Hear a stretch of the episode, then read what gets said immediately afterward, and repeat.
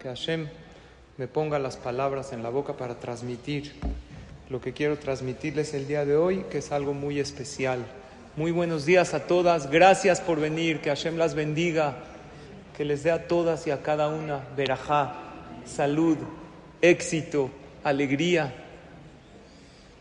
y todo aquello que su corazón desea. El tema del día de hoy es un tema muy interesante que lo denominamos decide correctamente. Cómo tomar buenas decisiones. ¿Está bueno el tema o no?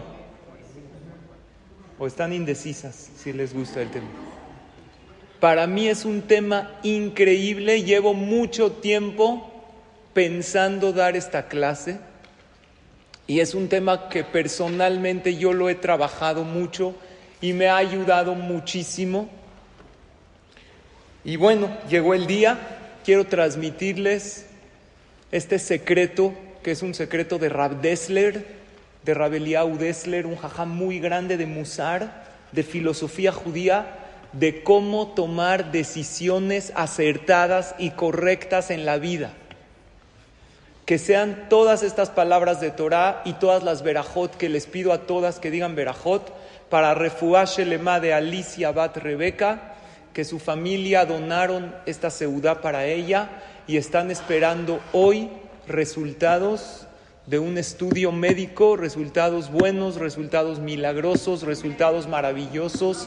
Y sabemos que no hay algo más grande que el estudio de Torah, por eso dedicamos con todo cariño estas palabras de Torah y estas verajot para refugiar Shelema de Kolam Israel, todo aquel que lo necesita, pero principalmente Alicia Bat Rebeca. Este tema, señoras, nos va a ayudar muchísimo para tomar buenas decisiones en la vida, también para que ayudemos a nuestros hijos a tomar buenas decisiones, porque cuando los hijos crecen empiezan a tomar decisiones más importantes. Y a mí me ha pasado deciden con quién casarse o con quién salir. Es una decisión importante, dónde estudiar, qué hacer, qué no hacer, con qué tipo de amigos juntarse.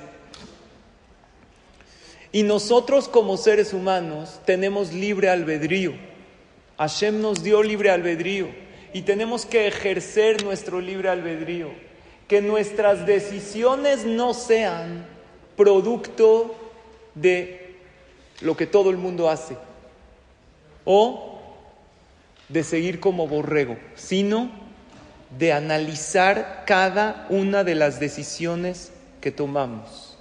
Porque la gente exitosa no son necesariamente la gente más inteligente, sino la gente exitosa son aquellas personas que toman las mejores decisiones en su vida.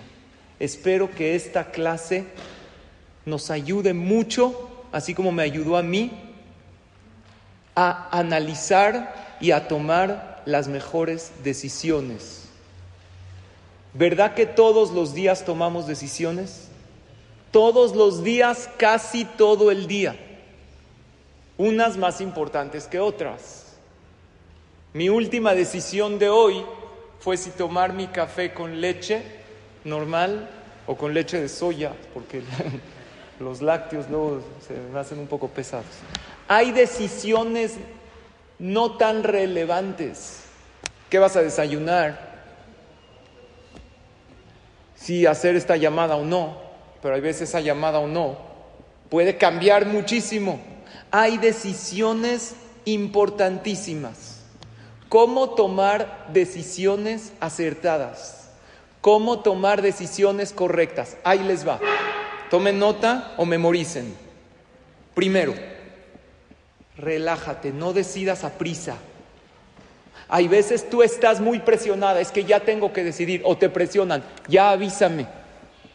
Pero si, mientras más importante sea la decisión, más te tienes que tomar tu tiempo para estar tranquila, para estar relajada. Y mientras más relajada estés, más probabilidad tienes que tu decisión sea la correcta.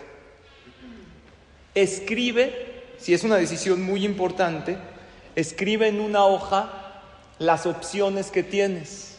Tengo opción A, Y opción B, visualízala, pero cuando estés tranquila. Pon los pros y los contras de cada decisión, de cada lado. Si decido A, ¿qué ventajas tengo? Pero ¿qué desventajas? Porque ¿qué creen? Todo tiene pros y contras. La decisión de la escuela de tus hijos, ¿es importante o no? No te aconsejo que tomes la decisión dependiendo cómo todos los mandan, porque a lo mejor tus hijos son diferentes o tú tienes otros valores. Entiendo que hay presión social, pero en un caso como esos, por ejemplo, la educación de mis hijos, el nivel de vida que tengo que tener, el nivel de religión que quiero llevar en mi vida, eso es un cambio muy grande. Pon pros y contras. Y de ser necesario, califica cuánto pesa cada pro y cada, y cada contra del 1 al 10. Esto a mí me sirve mucho. Pongo las opciones que tengo, las apunto. Y digo, opción A, hacer esto. Opción B, esto. ¿Cuáles son las ventajas de la opción A? Esta, esta, esta. ¿Cuáles son las desventajas? Esta, esta. ¿Cuánto pesa cada ventaja del 1 al 10? Porque hay veces la ganancia es mínima. Ponle del 1 al 10 el peso de la ganancia y el peso de la pérdida. Y así visualizándolo y analizándolo, es muy probable que tomes la decisión correcta. Otro consejo para tomar decisiones. ¿Hasta aquí estamos claros? ¿Me están siguiendo? Otro consejo para tomar decisiones lo dice Shelomo Amelech, el rey Salomón. ¿Era sabio o no era sabio?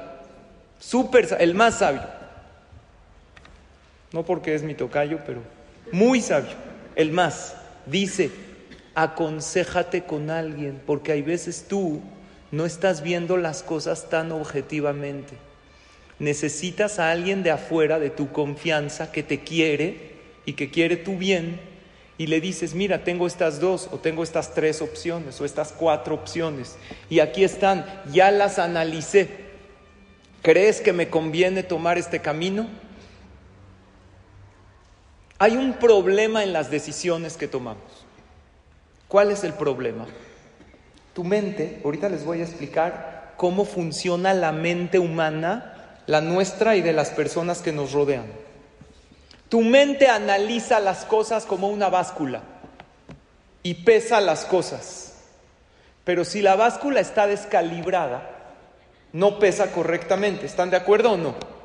Hay dos tipos de báscula. Hay la balanza, ¿La han visto? De esas viejas que, se, que tiene dos platillos, tiene en medio un eje en medio y dos platillos y vas pesando las cosas. En las decisiones hay que sopesar. ¿Qué pesa más? O hay básculas normales.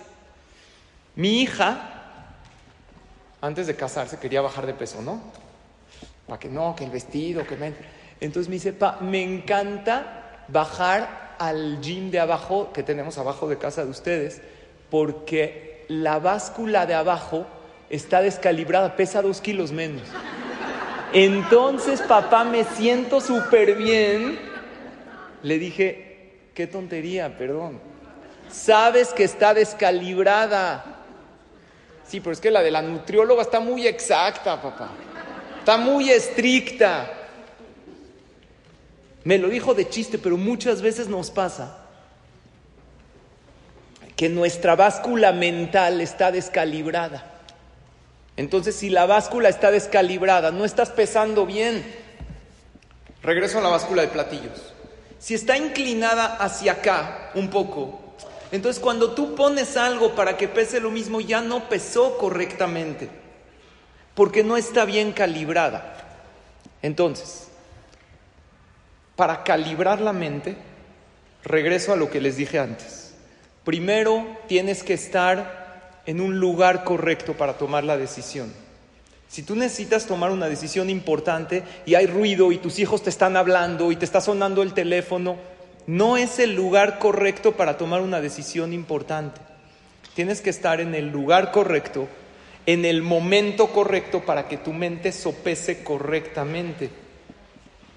El lugar es muy importante. En ¿Dónde hay más gravedad? ¿En la Tierra o en Marte? ¿En dónde hay más fuerza de gravedad? En la Tierra, porque en Marte es más chico, entonces la fuerza de gravedad es menor. En una ocasión leí que lo que pesa 100 kilos en la Tierra pesa 38 kilos en Marte. O sea, a uno le dijeron, no te preocupes, no estás gordo, nada más estás en el planeta equivocado. Tú vámonos a Marte, dice ella, está de maravilla. Si tú no estás pesando las cosas correctamente, no vas a decidirlo bien. Tienes que analizar que estés en el lugar correcto, en el momento correcto. Incluso en la Torah hay una prohibición muy grande de tener una báscula descalibrada, ¿sabían? Es haram. La persona que trabaja en una tienda donde vende cosas por peso, por ejemplo una frutería, un lugar, es haram tener una báscula descalibrada. ¿Por qué? Porque le está dando, muchas veces le puede dar al cliente de menos, le está robando. ¿Verdad o no? O hay gasolineras donde te echan, eh, ¿sí o no? Dicen que si un día te sientes de bajos ánimos, vayas a la gasolinera, porque ahí seguro te echan de menos. ¿Verdad o no? Es haram eso según la Torah, porque no estás pesando las cosas correctamente. Dice la Torah, es muy grave tener en tu casa una báscula que no pesa correctamente. Ahora, no es lo mismo una báscula que pesa diamantes a una báscula que pesa naranjas o jitomates. ¿Por qué? Porque si tú estás pesando jitomates, 15 gramos no hacen diferencia. Pero si tú pesas diamantes, 15 gramos pueden hacer diferencia de miles de dólares. Hay comerciantes de diamantes que tienen básculas. En una ocasión un amigo fue a hablar con uno de ellos y él le dijo, mira, esta báscula vale más que 10 diamantes juntos o, o que más. Porque esta báscula es todo el negocio. Si hay gramos de más o gramos de menos, pues puede haber pérdidas para los dos lados. Por lo tanto, mientras más importante sea la decisión que vas a tomar, más calibrada tiene que estar tu mente. ¿Hasta aquí estamos o no? Ok, quiero que me sigan porque vamos a hablar de conceptos profundos y de verdad esta clase, si la analizamos, la profundizamos, y la aplicamos, puede cambiar nuestra vida. A mí estos conceptos que les estoy diciendo cambiaron mi vida y los he aplicado con gente que cuando se aconsejan conmigo en decisiones importantes y les digo, vamos paso a paso. Ahora, vamos a ver cómo se descalibra la mente y cómo se calibra, porque hay decisiones muy importantes como si seguir o no con esta persona. Es una decisión que repercute a toda mi vida. Como si tomar o no este trabajo. ¿Lo sigo intentando o ya tiro la toalla? ¿Hago esta mitzvah o no la hago? Porque puede repercutir a mí, a mis hijos, a mi vida eterna después de 120 años. Son cosas que la persona los tiene que sopesar muy bien. Y ahí les va el secreto de Rav Rab Eliyahu Dessler, un gran jajam de Musar de filosofía judía, yo siempre digo y sostengo que las personas que van a clases de Torah se hacen más sabias y su vida mejora notablemente. Una de las clases que puede ayudar a hacerte una persona más sabia y a mejorar tu vida notablemente es esta que estás escuchando el día de hoy. Escuchen bien. Dice Rab Dessler, cuando tú ves la decisión objetivamente, ahí tienes tu mente calibrada. Pero la mente se descalibra cuando tienes intereses creados, cuando tienes defectos de carácter, que todos tenemos, pero cuando decides en base a esos defectos, cuando tienes deseos, cuando tienes prejuicios y cuando tienes emociones. Hay una frase que dice, no prometas cuando estés feliz, no respondas cuando estés enojado y no decidas cuando estés triste. Qué sabio, ¿verdad? Repito, no prometas cuando estés feliz. Estás muy feliz, sí, te prometo que te voy a dar, pero después aterrizas y dices, ya lo prometí, ¿ahora qué hago? No respondas cuando estés enojado porque luego te arrepientes de esas palabras que dijiste y esas palabras ya fueron dichas y te tomaron segundos en decirlas. Ahora puede tomar cuánto tiempo en reparar aquello que lastimaste. Y no decidas cuando estés triste, porque las emociones descalibran la balanza mental. Voy a explicarles algo muy interesante. Nuestra mente funciona de manera intelectual y de manera emocional. ¿Estamos de acuerdo que todas tenemos emociones y sentimientos? Cuando tú decides algo, no lo decides solamente intelectualmente. También juegan un papel muy importante, ¿quién? Tus emociones. Ejemplo, hay cosas que son solo intelectuales. Las matemáticas, ¿qué son? ¿Les gustan las matemáticas o no? Igual, yo odio, odiaba las matemáticas. ¿No? Cuando yo te digo 2 más 2, 4. ¿Quién pensó aquí? Las emociones aquí nada que ver. Había una vez un maestro, le estaba explicando a un niño de primaria. Era muy malo para las matemáticas. Le dijo, te doy una manzana. Y luego te doy otra manzana. Y luego te doy otra manzana. ¿Cuántas tienes? El niño piensa y dice, cuatro. Le dice, no, no, a ver, otra vez, tranquilo, respira. Te doy una manzana, más otra manzana, más otra manzana. ¿Cuántas tienes? Cuatro. A ver, no estoy entendiendo. A ver, ¿sabes qué? Olvídate de las manzanas. Te doy un dulce, otro dulce y otro dulce. ¿Cuántas tienes? Tres. Ok, ahorita vamos a regresar a las manzanas. Te doy una manzana, más otra manzana, más otra manzana. ¿Cuántas tienes? Cuatro. ¿Pero por qué cuatro? Le dijo, es que maestro, mire, tengo una manzana. Muchas veces tú estás decidiendo cosas, pero ¿qué te falta? Información.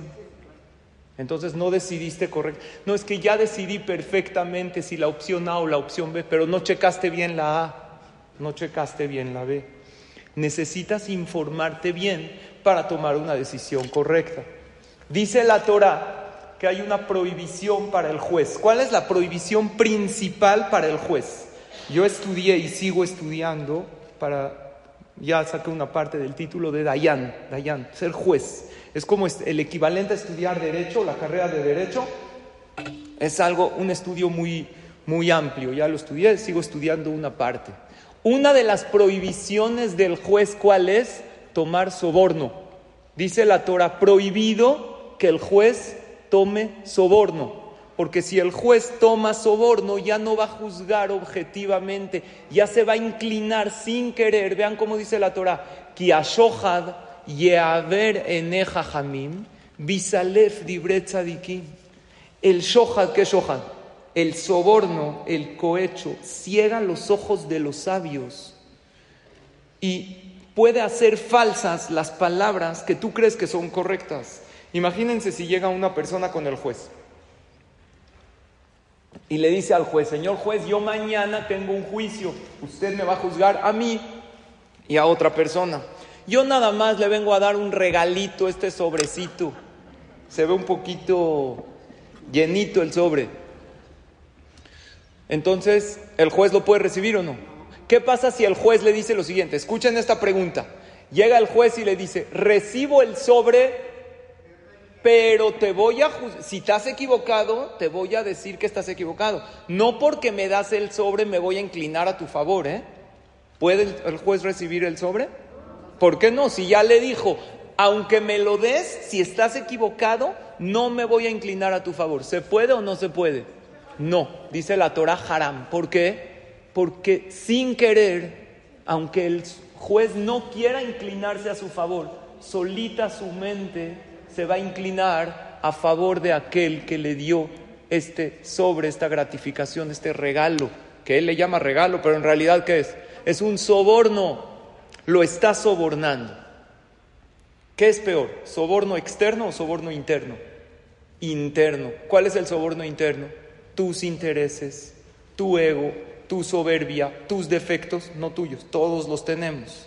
Entonces tenemos que intentar para decidir correctamente, salir, es muy difícil, salir de esa parte que tenemos que estamos sobornados. Les voy a contar una C de la Gemara.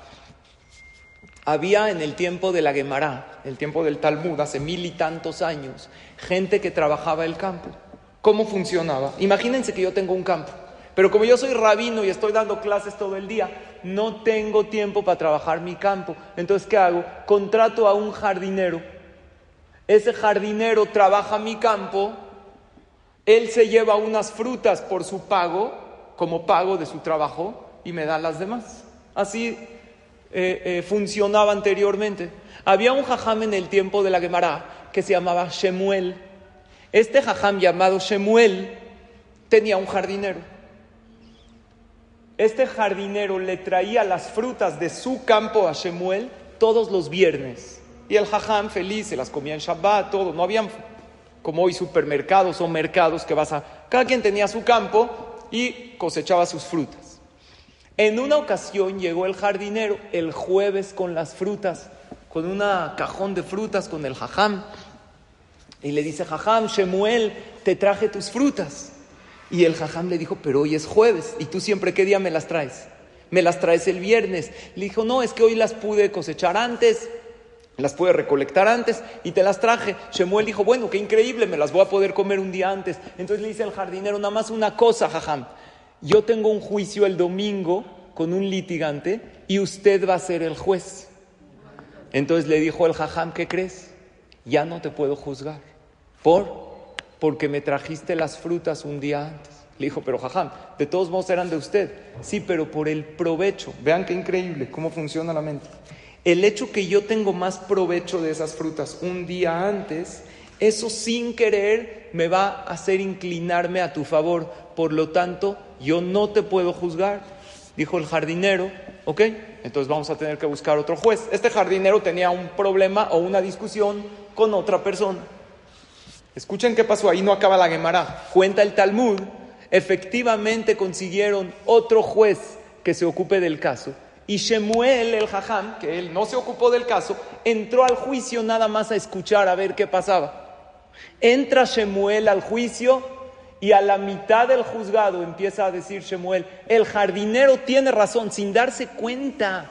Dice, no, no, el jardinero tiene razón, él está en lo correcto. Y de repente se acordó que este jardinero le había dado las frutas un día antes y él no podía juzgarlo porque él lo va a ver siempre a su favor.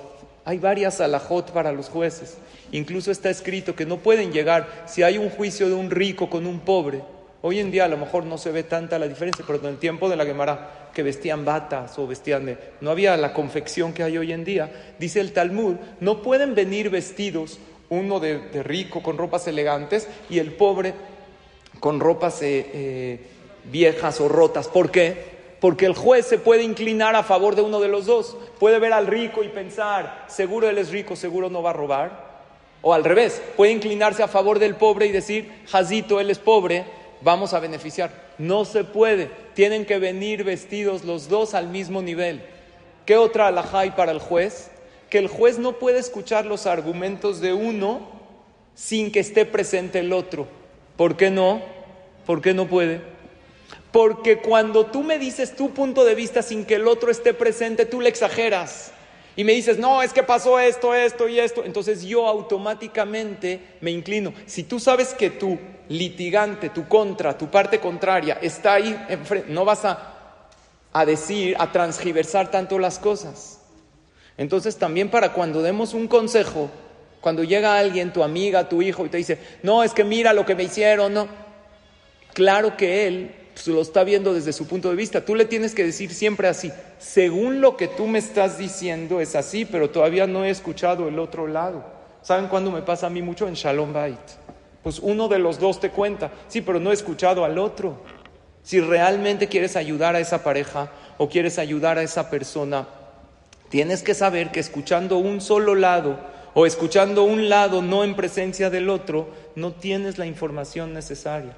Ahora vamos a hablar de nosotros para nosotros tomar las correctas decisiones. Si una persona tiene deseos, no está tomando la decisión correcta, la balanza no está calibrada. Les voy a poner un ejemplo que todas ustedes van a estar de acuerdo. Si un joven decide comenzar a fumar, en ese momento están sus amigos y algunos están fumando y otros le dicen, ya, fuma, no pasa nada, eh, uno no te vas a dictar por. En ese momento que él decide, ¿sabes qué? Pruebo. Está decidiendo objetivamente, tiene su balanza calibrada. No, porque para él, él tiene un deseo de pertenecer a la sociedad en la que está ahorita. No está pensando a futuro si esto le puede crear adicción o si le puede hacer daño. O otro caso, un fumador que ya es fumador y decide continuar fumando. ¿Lo está decidiendo calibradamente? No. Él está decidiendo en base a sus deseos. Otro ejemplo. Hay un señor tomando. Fue al, a la cantina para olvidar las penas. ¿Sabes qué? Empezó a tomar. Había una cantina, un bar que tenía un letrero. Decía, si usted toma para olvidar, favor de pagar por adelantado. Luego se le olvida. ¿Verdad?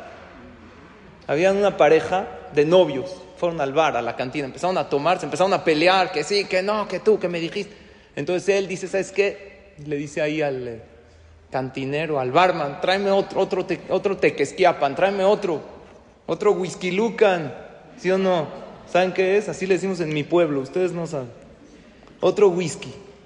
Empieza a tomar, a tomar, empieza a llorar, le dice a su novia, ¿por qué lloras? Le, dijo, le dice, tomé para olvidar y ahora te veo doble. ¿Qué hago?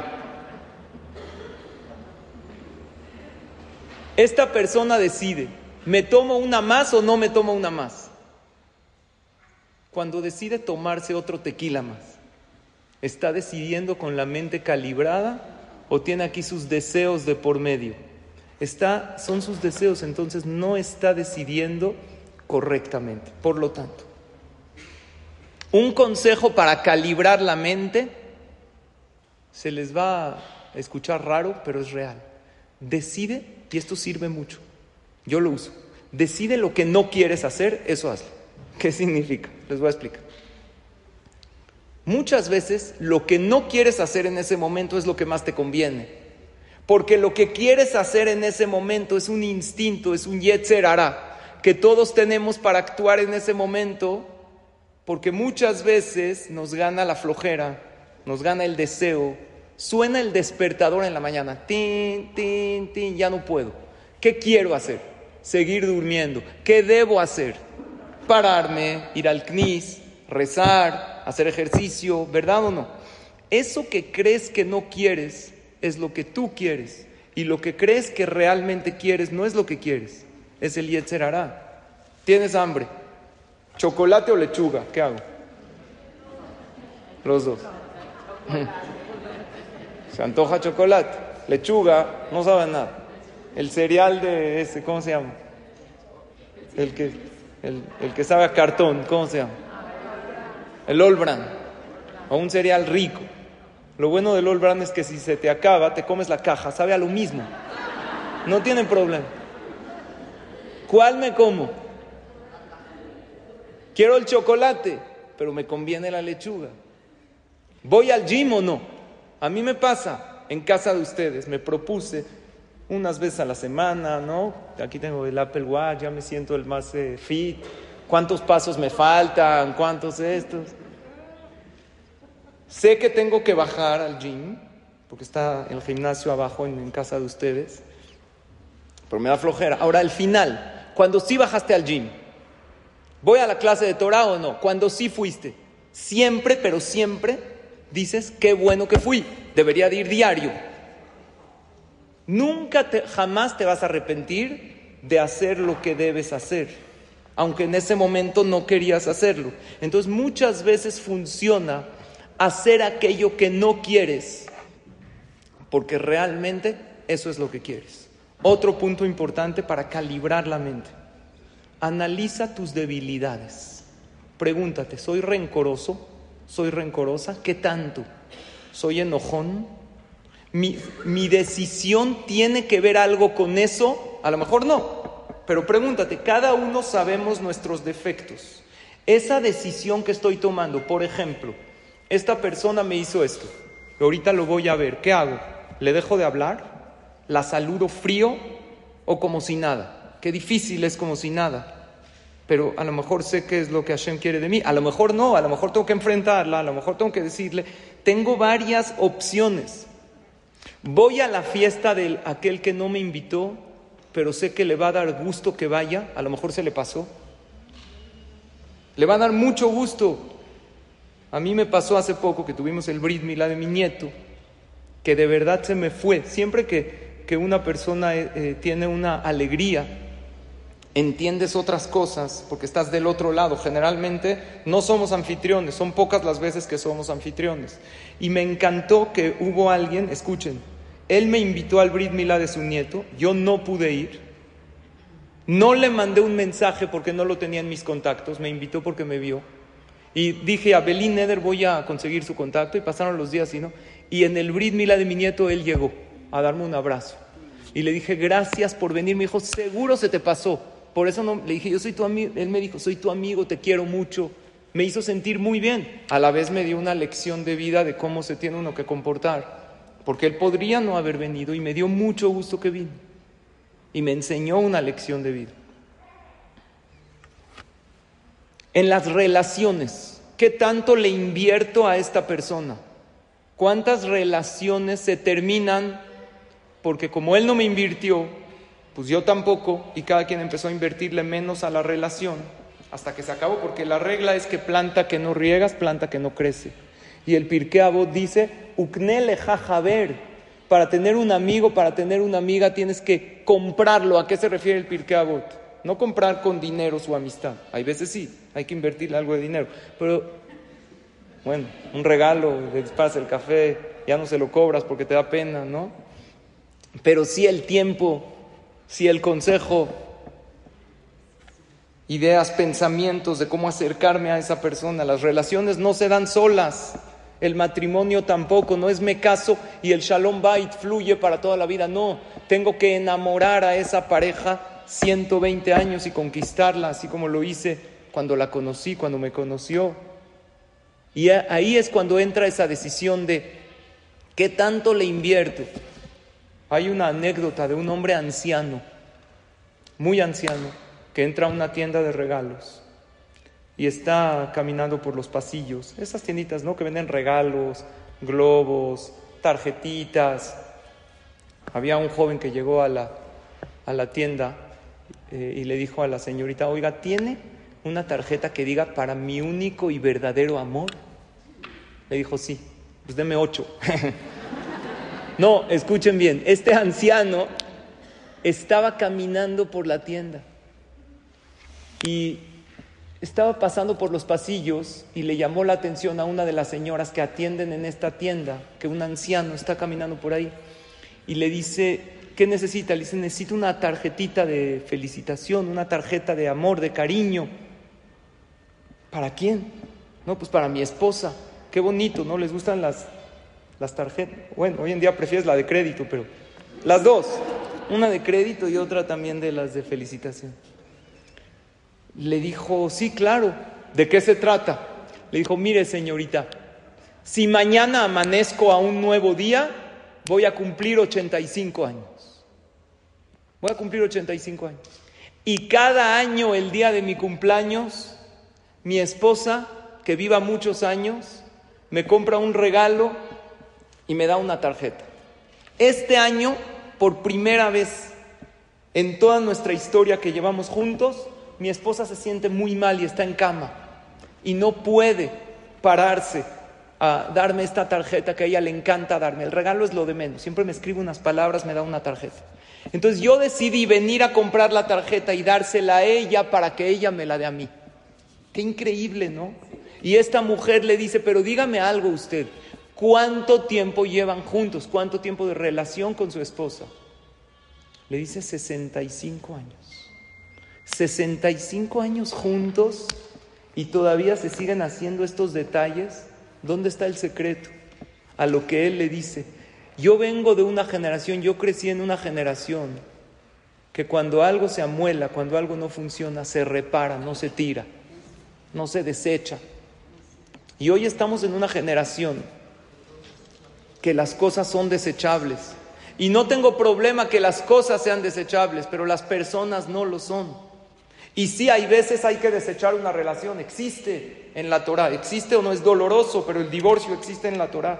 Pero hay que pensarlo súper bien, no tiene que ser una decisión precipitada.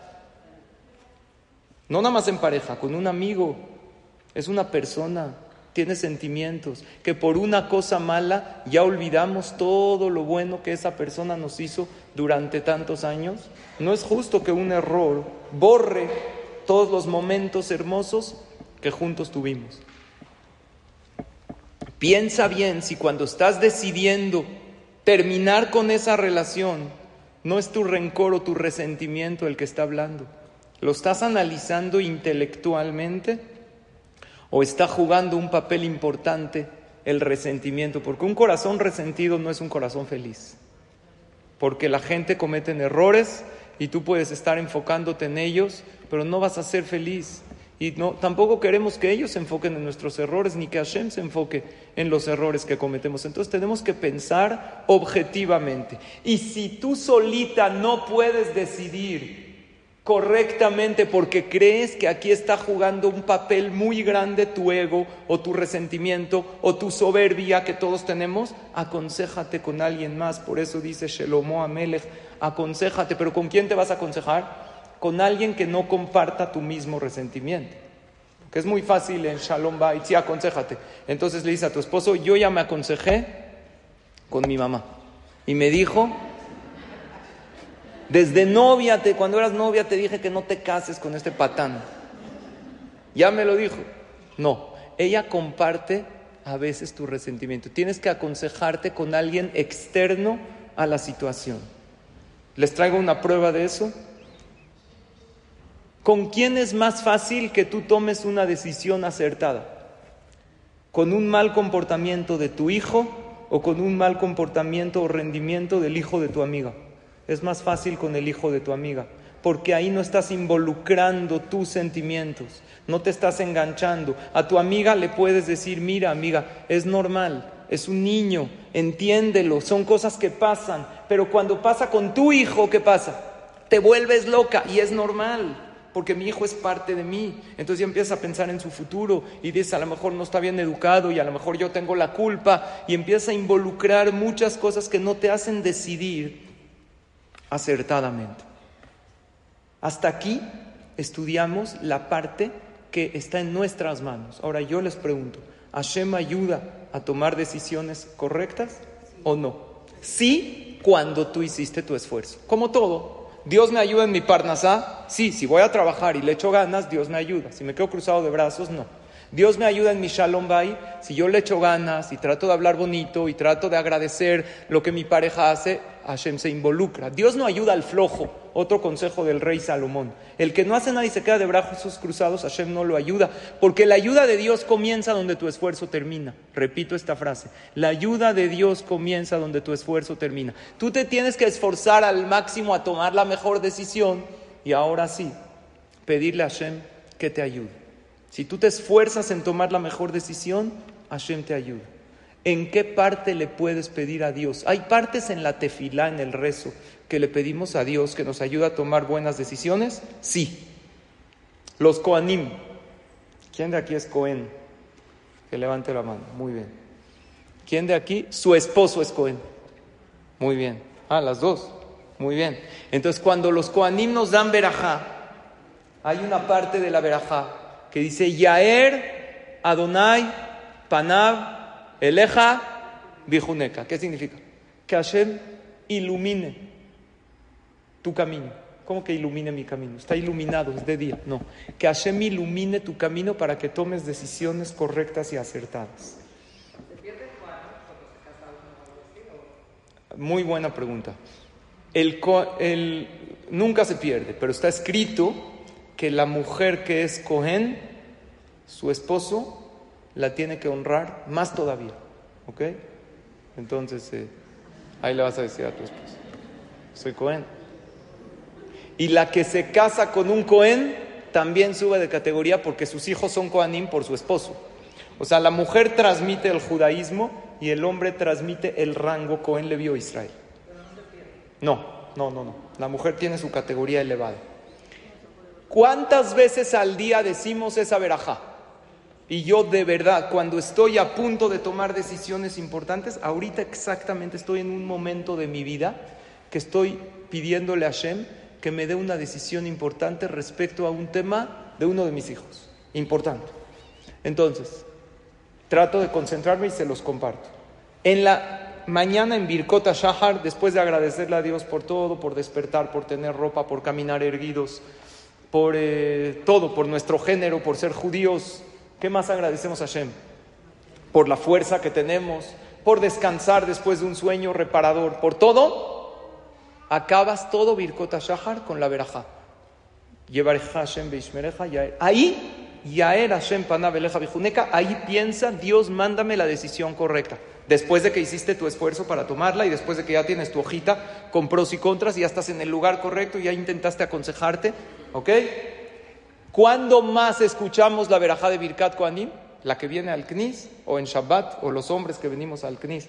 Todos los días los Koanim nos dan su verajá y Aer Hashem Panabeleja Bejuneca, ahí es muy importante. Y al final del día, porque ¿cómo terminas el día con el Shema? Pero después del Shema que hay, la verajá de los Koanim, ahí pide el Hashem.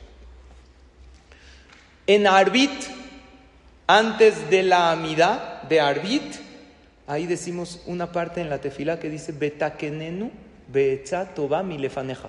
¿Le suena? En Shabbat también lo decimos y danos, Hashem, el mejor camino a tomar, la mejor decisión que tomemos. ¿Qué Teilim es bueno para tomar una buena decisión? La que está en duda, el Teilim 27.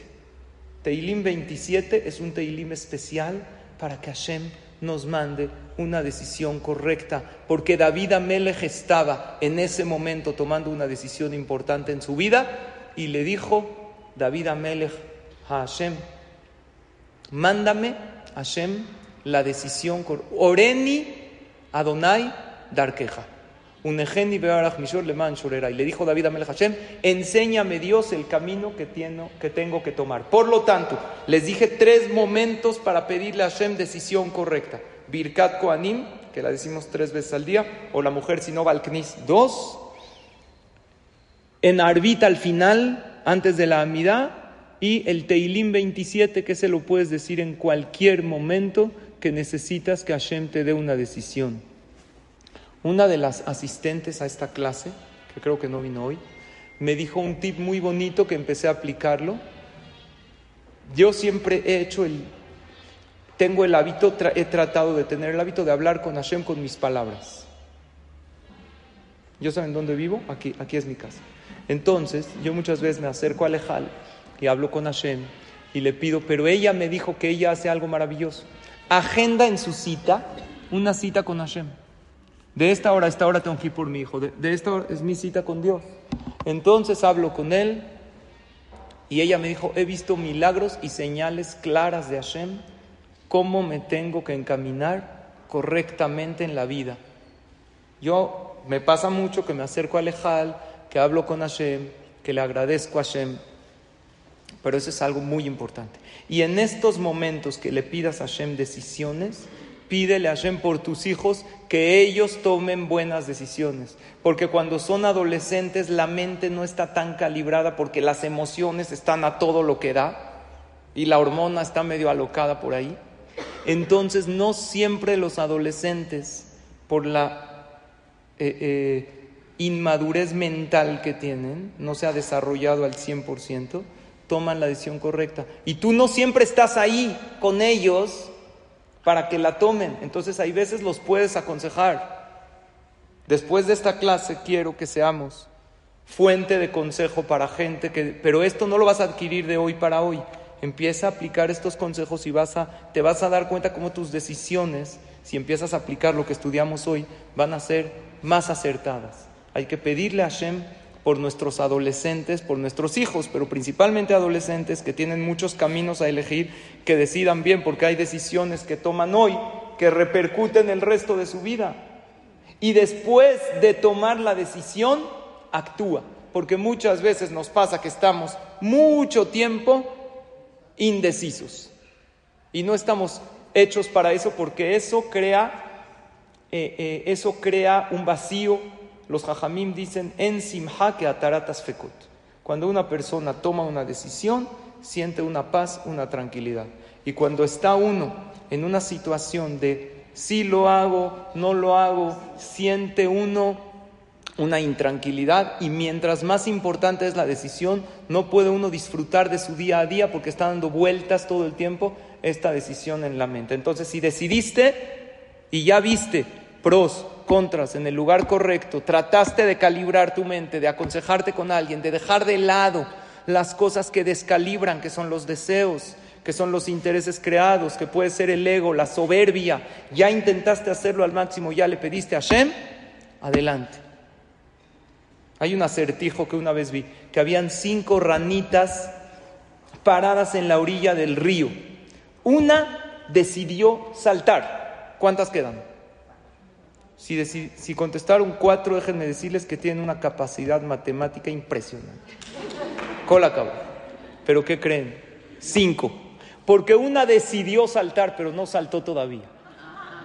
Muchas veces decidimos pero no lo hacemos. Sabemos que es lo mejor y no lo hacemos. Ahora, ¿qué pasa con decisiones de religión? ¿Nos pasa o no?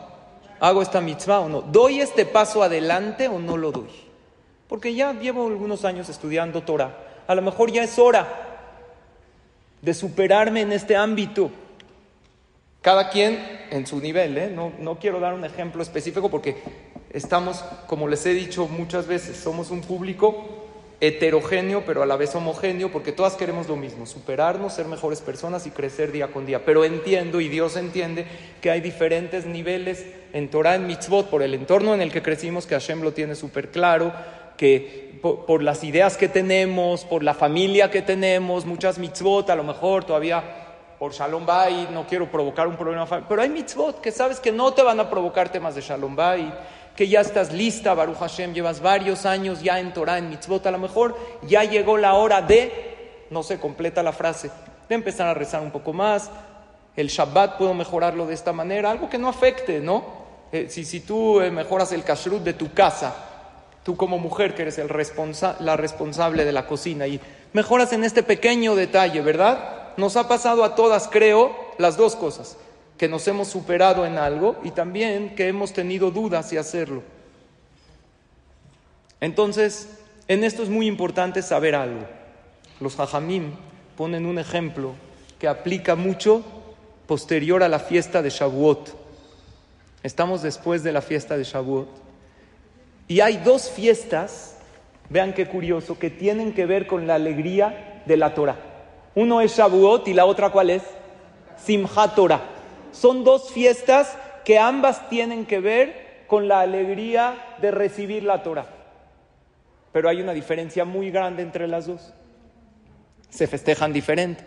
Shavuot se estudia Torah, previamente vas a clases, se desvela uno toda la noche estudiando Torah. Y Simchat Torah es con bailes, ¿verdad? Como con más relajo, más alegría. En las dos hay mucha alegría. Pero Simchat Torah se festeja de otra manera. ¿Cuál es la diferencia entre ellas? Jajamín cuentan un ejemplo de un rey. En este ejemplo les quiero dar el contexto, porque Hashem se compara muchas cosas al pueblo de Israel. Hay veces en la Torah se nos compara a nuestro padre, hay veces a nuestra pareja, ¿no? De Am Israel, siendo él el hombre, el pueblo de Israel la mujer. Hay veces a una mamá, cuando él se apiada de nosotros. Bueno, hay muchos. En este contexto Dios se compara a un suegro la Torah a su hija y el pueblo de Israel al yerno del rey, ¿no? Entonces, primero al ejemplo. El rey tenía una hija única. Cuando nace, el rey no le enseña a nadie a su hija. Bueno, queremos verla. Hay fiesta, pero la niña, nada más habían oído que el rey tuvo una niña. Nadie la ve. Con el paso del tiempo, pues la gente se le olvidó, porque ninguna de las fiestas del rey ella está, habían oído, oye, hace unos años el rey tuvo una hija, no será verdad, no nunca la enseñaba. Un día llega este rey y agarra a uno de sus súbditos más leales, más fieles, y le dice, ¿qué crees? Yo hace 20 años tuve una hija. Esta hija es maravillosa, buenísima, tiene todas las virtudes y además es la princesa. Por lo tanto, tú te vas a casar con ella. Le dijo, ¿la puedo conocer? Le dijo, mira, aquí es sí o sí.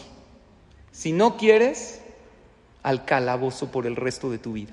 ¿Qué dijo este súbdito? Así por las buenas, me caso.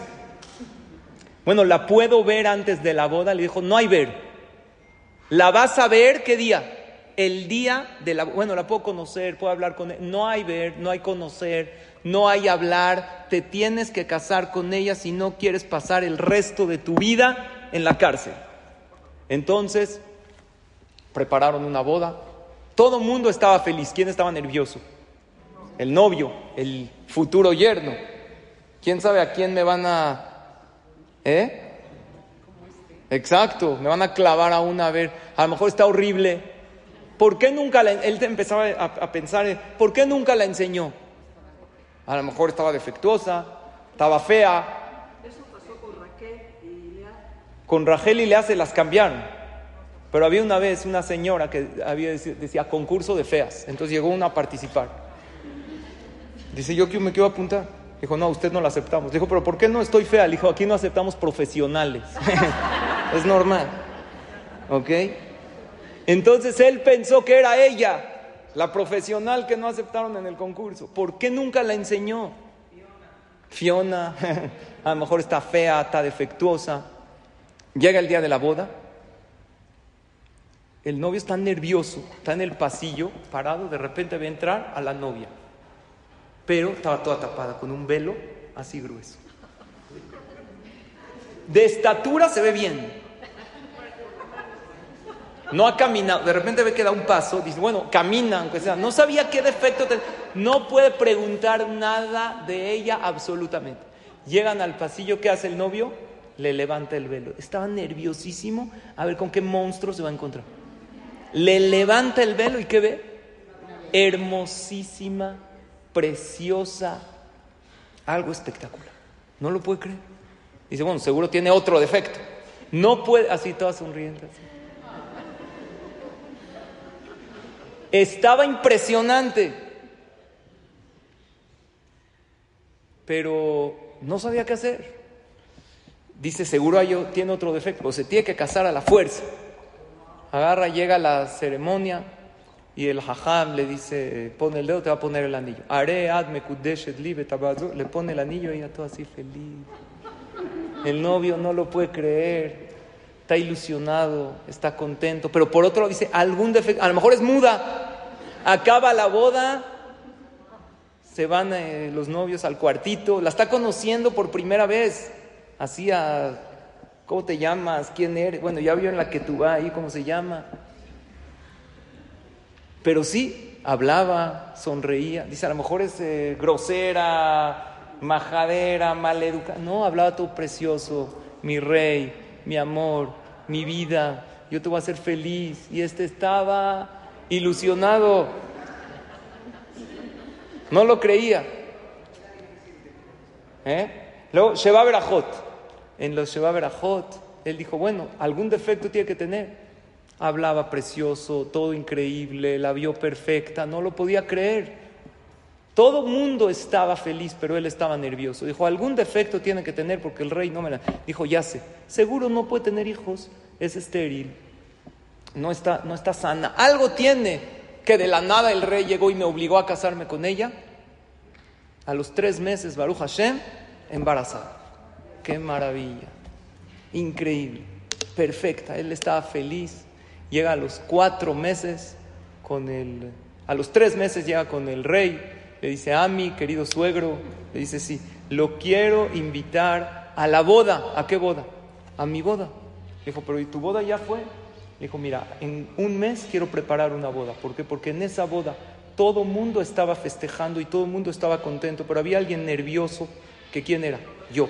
Porque no sabía que su hija era tan perfecta, pensé que tenía muchos defectos, pero viendo la perfección y la maravilla de la hija que usted me dio, yo quiero ahora festejar una boda para festejar. En un mes es la boda y así fue que a los cuatro meses de la boda festejaron otra boda que ahora estaban todos felices y contentos. ¿Está claro el ejemplo? Dicen Jajamim.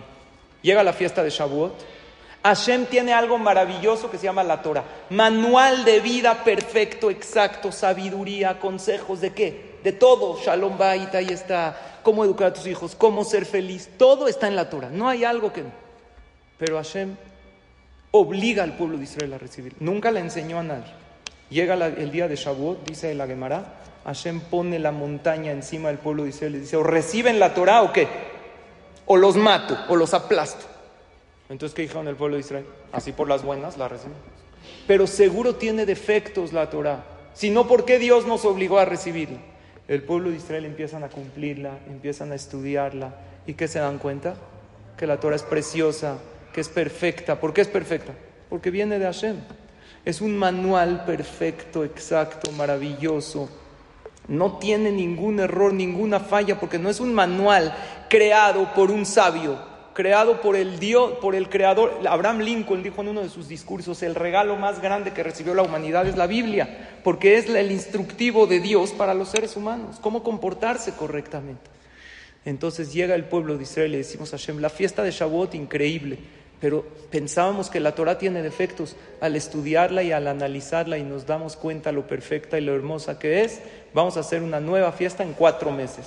Cuatro meses después de Shavuot, ¿qué fiesta cae? No se pongan nerviosas, pero en cuatro meses ya estamos en Simchat Torah. Y ahí nosotros le decimos a Hashem, gracias Dios por esta Torah hermosa, maravillosa, preciosa, que cada vez que más la estudiamos, más paz tenemos que cada vez que venimos a una clase de Torah, ¿cómo salimos? Felices, contentas. ¿Por qué? ¿Qué tiene esta Torah? A mí el del ballet parking me dijo, ¿por qué salen todas felices las señoras? ¿Por qué? ¿Qué les da? Nada. Palabras de Torah, palabras de sabiduría. De verdad, una vez me dijo, le dije, gracias por recibir todos los cursos. Me dice, todas salen felices, sonrientes y contentas. Una que otra enojada. Ya le pedí mi coche diez veces, pero la mayoría no. La Torah es perfecta. Por lo tanto, antes de tomar una decisión, si dar un paso adelante o no, piensa. La mitzvah, esta que todavía no cumplo, no es porque la analicé objetivamente y dije, no, no sirve, no. Se vale decir, no puedo, ahí voy de a poquito, no estoy lista, Hashem, ayúdame, se vale, pero nunca descalifiques ni una mitzvah. Nunca digas son inventos, no. Primero investiga. Es ilógico tomar decisiones sin checar bien las cosas. Todo viene de él. Resumen de la clase de hoy y termino. Primero que todo, escribe los dos lados, opción A, opción B. Piensa, ¿qué me conviene a corto a mediano y a largo plazo. Porque a veces tú piensas que esta es la mejor decisión, pero a largo plazo, ¿qué va a pasar? Analiza, aconsejate en caso de ser necesario. Hay veces sirve la decisión de tomar aquello que no quieres, porque aquello que no quieres ahorita es realmente lo que quieres. Pídele mucho a Shem y después de decidir qué, actúa. Y una cosa más, sepamos que podemos equivocarnos. No estamos hechas para tomar las mejores decisiones toda la vida. No pasa nada. las personas que somos hoy somos producto de nuestras decisiones buenas y malas. Nada más, reconoce que te equivocaste y la próxima vez toma tu mejor decisión. Y una frase muy importante, les va a ayudar mucho, a mí me ayuda. Recuerden esto, es normal sentirse triste después de haber tomado la decisión correcta. Es muy normal. ¿Por qué? Porque tomé esta decisión y ahorita no sé que es la correcta. Es normal. Espérate y el tiempo va a ser lo suyo. Dos cosas les quiero decir. Primero las bendigo, que Hashem las ayude a todas ustedes a tomar decisiones correctas. La mejor decisión que tomaron el día de hoy fue venir a esta clase y les agradezco por venir. Que Hashem las bendiga. Y la semana que entra quiero hablar de un tema que se llama cinco decisiones que debes tomar y Bezrat Hashem cambiarán tu vida, así como cambiaron la mía. Nos vemos la semana que entra, Bezrat Hashem.